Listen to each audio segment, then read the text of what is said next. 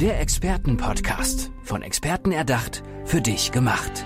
Experten aus nahezu allen Bereichen des Lebens geben wertvolle Tipps, Anregungen und ihr geheimes Know-how weiter. Präzise, klar und direkt anwendbar. Von A wie Affiliate bis Z wie Zeitmanagement. Der Expertenpodcast macht dein Leben leichter. Bewusst leben, bewusst atmen, bewusst Dinge genießen, bewusst Dinge tun.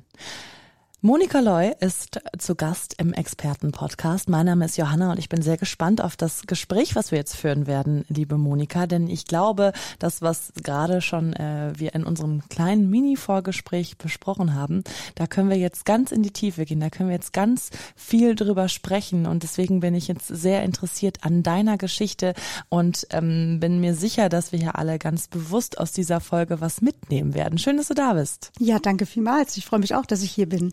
Monika, du hast dich ganz lange um andere Menschen gesorgt. Erzähl uns davon. Ja, das ist richtig. Ich habe weit über 35 Jahre Menschen begleitet auf ihren letzten Weg. Ich bin Pflegefachfrau und habe natürlich mit dem Thema Vergebung ganz viel erfahren mit Menschen, die im Sterben lagen, sowie Menschen, die dann zu Besuch kamen oder zum Abschied kamen. Mhm.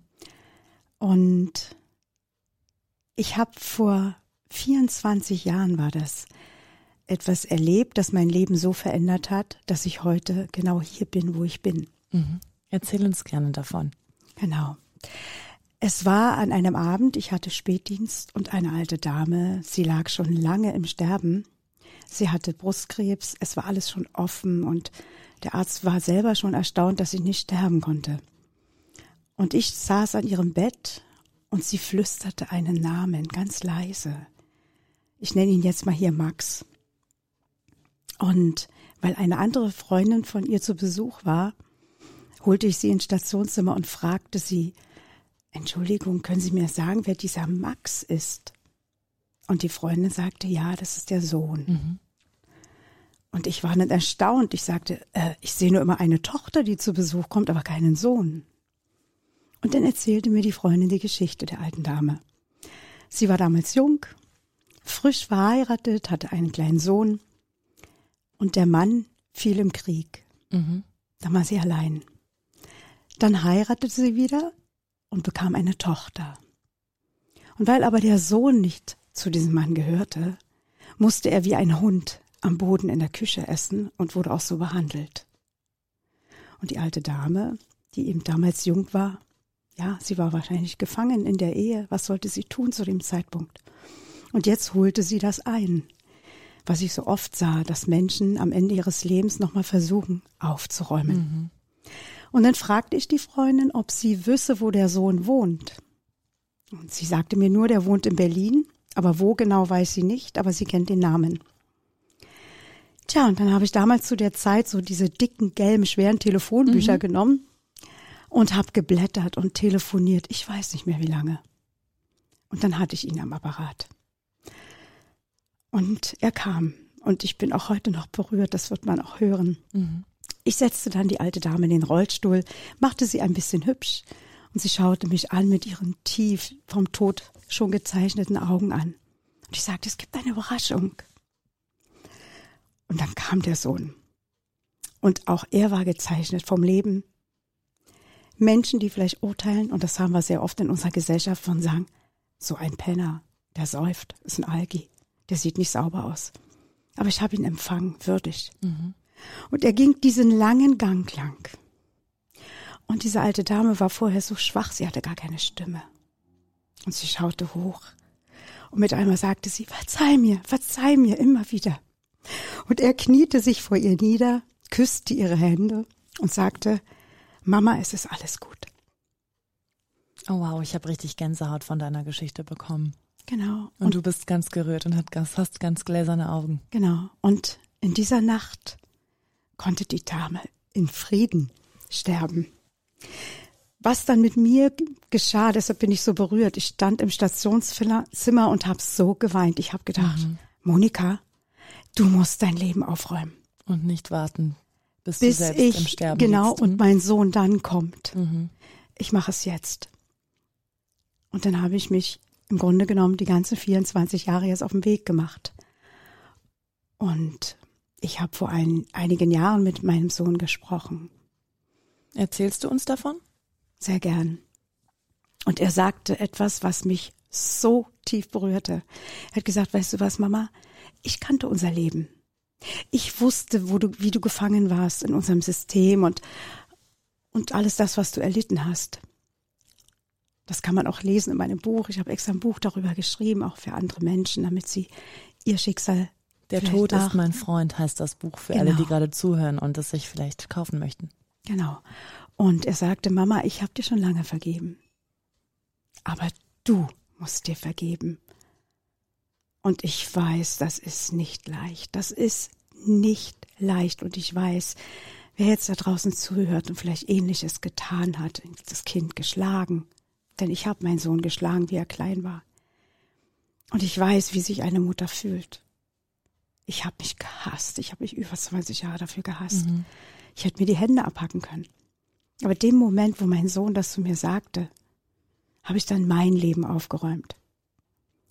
Und ich bin davon überzeugt, dass jeder Mensch, der in so eine Situation kommt, seine eigene Geschichte hat, die so schwer war, dass man, man spricht ja davon, man setzt eine Mauer, man setzt eine Maske auf, man ist nicht mehr sich mhm. selbst. Mhm. Und ich glaube, ich war 40 Jahre hinter einer Mauer versteckt und habe durch diese alte Dame mit dem Sohn, mit diesem Abschied gedacht, nein, jetzt stehst du auf. Und ich bin, wie soll ich sagen, ich bin total im Frieden mit mir. Mhm. Ich habe kein Groll mehr. Ich habe meinem Stiefvater vergeben, weil ich wurde missbraucht. Ich habe meiner Mutter vergeben, die nicht hinschauen konnte. Ich habe meine Männer vergeben, die mich geschlagen haben, bis ich wach wurde. Ich habe ja selbst geschlagen. Mhm. Und alles das hat mich zu der Frau gemacht, die ich heute bin. Und ich möchte heute mit all meiner Liebe, mit all meiner Wertschätzung, mit meiner Hochachtung den Menschen meine Hände reichen, die eben entweder dieses Schicksal erlebt haben Kinder, die vielleicht ihren Eltern noch nicht vergeben können oder Eltern, die so leiden. Mhm. Genau. Wie ist die Beziehung zu deinem Sohn heute? Wundervoll. Wundervoll, weil ich habe auch eine große Enkeltochter, Schwiegertochter. Ich habe auch noch eine Tochter und ein kleines Enkelkind und Schwiegersohn. Es ist wirklich wundervoll. Und es ist so ein schönes Gefühl, wenn man weiß, man hat mal zwar etwas getan, aber man ist so frei im Herzen. Mhm. Es ist einfach ein Geschenk und ich glaube, ich habe das alles erlebt. Deshalb ist ja auch der Untertitel meines Buches Der Schmerz war mein Lehrer, um heute so wach zu sein. Vielleicht bin ich genau die Frau, die richtige Frau dafür, die genau dir vielleicht gerade helfen kann, die da gerade mich hört. Mhm. Weil ich verstehe alle. Ich habe, ich verstehe, wenn Missbrauch geschieht. Ich habe selbst erlebt und ich habe meinem Stiefvater am Sterbebett aus tiefstem Herzen vergeben. Ich habe meiner Mutter vergeben. Ich habe eigentlich allen vergeben und vor allen Dingen mir selbst. Wow. Da fehlen mir fast die Worte. Da weiß ich gar nicht genau, was ich darauf sagen soll. Das heißt, du hast es erlebt und gibst es jetzt eben weiter und du hast es zugelassen, ähm, zu verzeihen und du hast selber verziehen. Also beide Seiten hast du ausgiebig gelebt und erleben dürfen. Genau. Und deshalb habe ich dieses Buch ja auch ins Leben gerufen. Das ist ja nicht so ein Buch, was man einfach liest, sondern das sind kleine Episoden aus meinem Leben, von der Geburt an bis jetzt. Und es geht eigentlich nicht nur um meine Geschichte, sondern darum, wie kann ich vergeben. Es ist ein Arbeitsbuch. Es sind auch leere Seiten drin, wo man schreiben kann. Und in diesem Buch gibt es einen QR-Code. Wenn man dort draufklickt, dann wird man sich mit mir verbinden über YouTube. Mhm. Man kann mich sehen und, mit, und ich spreche zu dem Leser als Autorin und begleite den Menschen ein bisschen dorthin, um sich zu öffnen. Und wenn es dann schwer wird und sie es nicht schaffen, dann bin ich auch weiterhin da als Therapeutin. Mhm. Monika, wie können wir es uns vielleicht im Alltag äh, oft bei jetzt nicht ganz so krassen Fällen, wie können wir es uns leichter machen, da mal zu verzeihen? Manchmal sind es ja schon die kleinen Dinge, die einen auf die Palme bringen. genau. die einen böse machen, sauer auf den Partner, auf die Partnerin. Genau. Das ist richtig. Es gibt etwas, was man schon tun kann. Und das ist auch sehr spannend, was ich in den Jahren erlebt habe. Es klingt so simpel, aber sich mit seinem Herzen zu verbinden. Das heißt, vielleicht mal rausgehen aus dieser Situation, in den Wald gehen oder dorthin, wo man alleine ist und einfach die Hände aufs Herz legen und die Augen schließen. Mhm. Und ich habe so oft die Erfahrung gemacht, dass viele mir sagen, ich spüre das gar nicht. Und das sage ich, aber du lebst schon, sonst würdest du hier nicht sitzen. Und ich glaube, dass jeder Mensch irgendwie etwas erlebt hat in der Kindheit, kann schon in der Schule gewesen sein oder so. Und da passiert etwas zwischen Herz und Kopf. Es ist wie eine Blockade. Mhm. Und unser Herz möchte ja Liebe. Und wenn es dann weh tut, dann macht man zu, im wahrsten Sinne des Wortes. Und wenn man sich beginnt, wieder damit auseinanderzusetzen und einfach mal reinzufühlen, manchmal braucht man vielleicht eine Woche, bis man das Herzklopfen hört, dann kommt man schon etwas zur Ruhe. Auf jeden Fall ist das schon der erste Schritt, mhm. zur Ruhe zu kommen. Du hast ja eingangs äh, von der Geschichte der alten Dame erzählt oder auch von der Geschichte mit deinem äh, Stiefvater. Warum brauchen Menschen oft so lange, um zu verzeihen? Warum muss es immer erst am Sterbebett sein? Das ist eine super gute Frage, weil deshalb bin ich nämlich jetzt rausgegangen, damit sie eben das schon vorher tun. Mhm. Weil das Thema der alten Dame, die hat ihr Leben lang gelitten.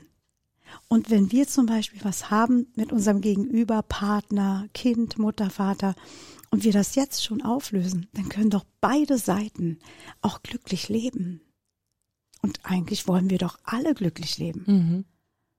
Wir wollen's doch.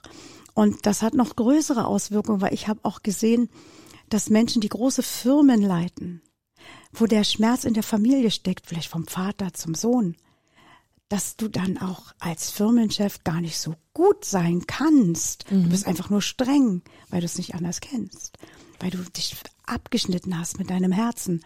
Und ich glaube, das hat so eine große Wirkung, wenn dieses Beginnen der Vergebung, es ist nicht leicht. Manchmal kann man es auch aus der Ferne machen, wenn man vielleicht noch nicht hingehen kann zu demjenigen. Oder wenn vielleicht der Familienangehörige, der Vater oder Mutter dement ist, kann man es trotzdem es geht darum, sich zu heilen. Mhm. Und das Wundervollste ist, die Generationen gehen ja weiter. Und wenn wir aufräumen, dann hat auch die nächste Generation viel mehr Platz und Raum für ein Miteinander. Sonst trägt man diesen roten Faden immer weiter mit. Hast du ja auch erzählt davon, hm? wie genau. sich der rote Faden auch bei dir durchs Leben erst gezogen hat, bis du aufgeräumt mhm. hast.